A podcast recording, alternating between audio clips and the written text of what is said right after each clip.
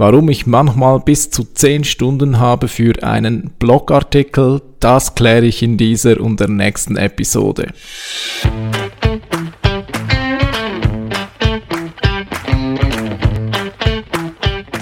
Wie schafft man es, sein Business mit digitalen Möglichkeiten aufzubauen und erfolgreich zu machen? Meine Formel lautet Suchmaschinenmarketing plus Conversion optimierte Webseite – das gibt Anfragen von deiner Zielgruppe. Ich bin Philipp Bachmann, du hörst den Business Puzzle Podcast. Hallo, ich grüße dich zu dieser Folge des Business Puzzle Podcasts.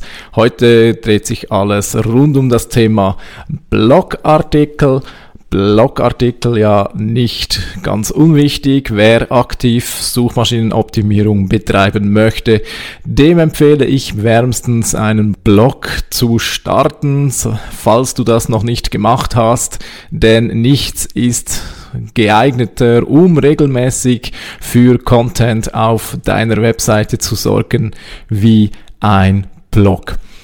Warum es sich lohnt, einen Blogartikel zu starten, darüber habe ich früher ja schon einmal in einer Episode gesprochen. Die Vorteile möchte ich hier also nicht wiederholen.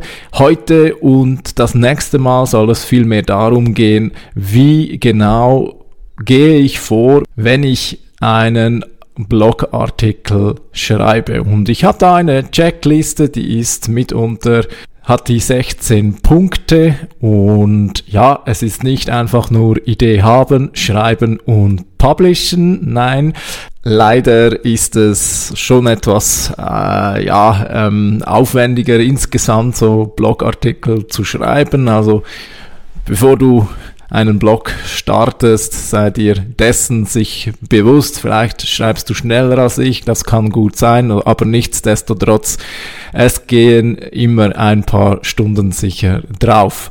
Und ja, ähm, warum das so ist, das kläre ich jetzt, indem ich einfach einmal meine Checkliste durchgehe und einmal darüber spreche, was ich da alles mache oder was man da vielleicht bedenken sollte. Und ja, selbstverständlich möchte ich dir gerne Zugang zu meiner Checkliste machen. Ich plane dazu sicher einmal einen Ressourcenbereich auf meiner Webseite zu machen. Ist aktuell noch nicht da.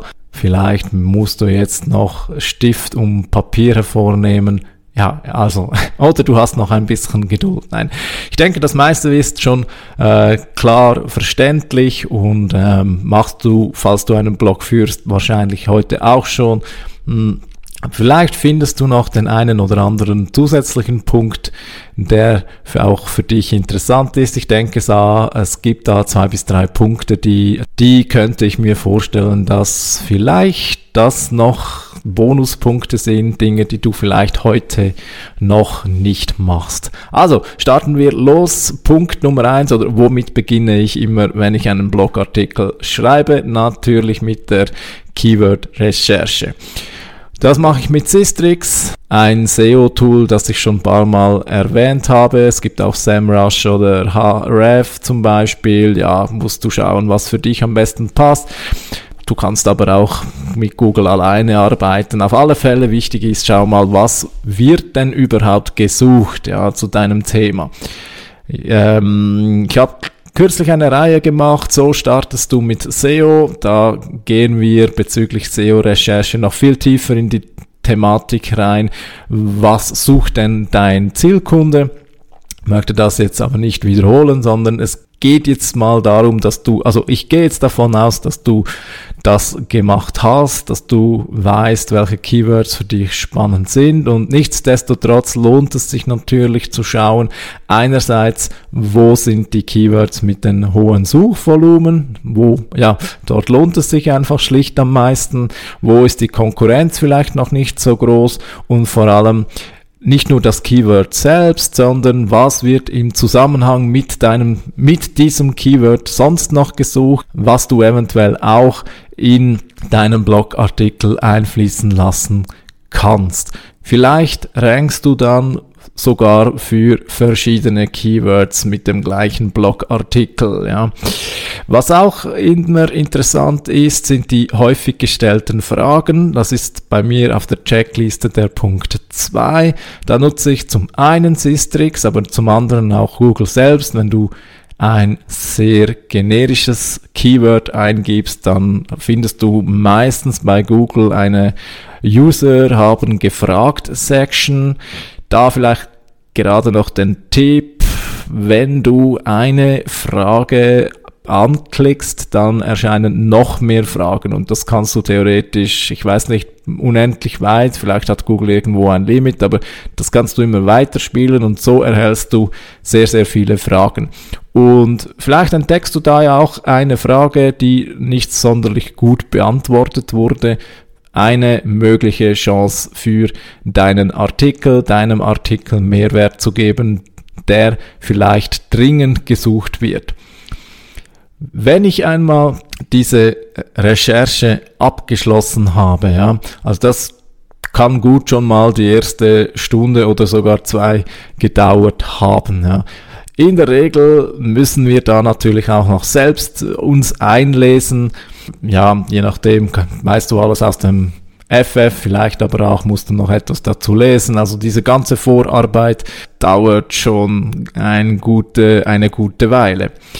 Dann, wenn ich sag mal, oder dann hast du sicherlich ganz viele Notizen, hast du, ich sag, ja, vielleicht ein Mindmap erstellt. Auf alle Fälle, bevor ich die ersten Sätze schreibe, schreibe ich auf alle Fälle immer zuerst das Inhaltsverzeichnis. Das ist Punkt 3 auf meiner Liste. Zuerst das Inhaltsverzeichnis schreiben, weil so kriegt man einfach einen guten Überblick, so stellt man sicher, dass der gesamte Blogpost einen roten Faden hat.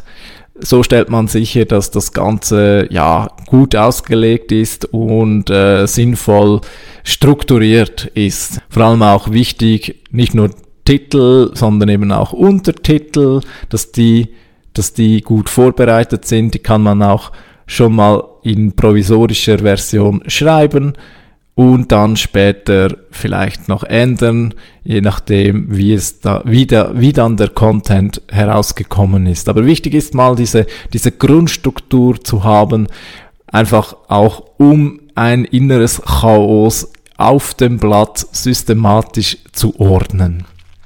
Erst jetzt, erst jetzt geht's eigentlich los mit dem Texten. Und noch bevor ich eigentlich den, den großen Text schreibe, schreibe ich immer als erstes sogenannte Punch-Sätze.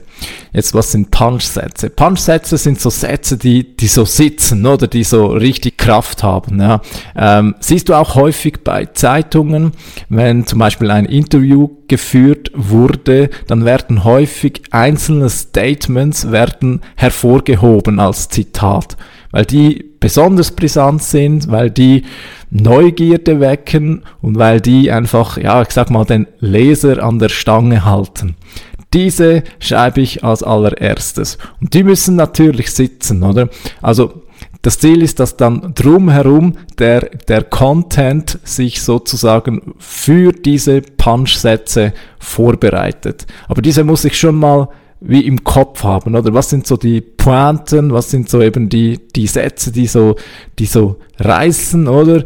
Die formuliere ich als, aller, als, als allererstes, damit ich eben nicht Gefahr laufe, dass wenn ich, äh, ich sag mal, eben den Fließtext schreibe und dann irgendwie gar nicht dorthin komme, dass ich diese Punch-Sätze, äh, dass die irgendwann mal passen. Und von der Menge her vielleicht noch, ähm, da kommt ein bisschen drauf an, oder? Je nach Thema. Vielleicht hat man schon irgendwo, wenn man mal äh, gewartet hat oder auf einem Spaziergang sind einem vielleicht solche Punchsätze in den Sinn gekommen. Immer gut, wenn man die schon mal notiert, vorbereitet, erspart einem äh, viel Zeit, denn gerade diese Punchsätze, die sind ja eben, die sind auch nicht auf die Schnelle geschrieben, die, die brauchen schnell mal auch ein paar Minuten, bis die kreiert sind. Ja. Und und eben von der Menge her, ich würde sagen, wenn es passt, pro Hauptkapitel oder wie auch immer man dann den, äh, die Einteilung nennt oder pro Sektion vielleicht einen, vielleicht auch nur in jedem zweiten Abschnitt. Also es muss natürlich auch passen, aber gut ist eben, wenn du schon pro Blogartikel drei bis vier solche Sätze hast. Oder die müssen einfach dem Leser auch ein bisschen das Jawohl, aha, dieses Gefühl geben, ja, jetzt habe ich eben was gelernt oder genau so. Es muss so ein Gefühl so im Stile kommen, gut auf den Punkt gekommen. Das muss so im Leser, in der Leserin geweckt werden, damit eben, eben am Schluss des Tages der Blogartikel nicht langweilig wird. Und wenn diese Punchsätze einmal stehen, erst dann, ja, dann kommt eben die große Arbeit, dann kommt die große Schreibarbeit, also sprich, dann wird dann pro Abschnitt oder pro Untertitel wird dann ein, ein Abschnitt geschrieben.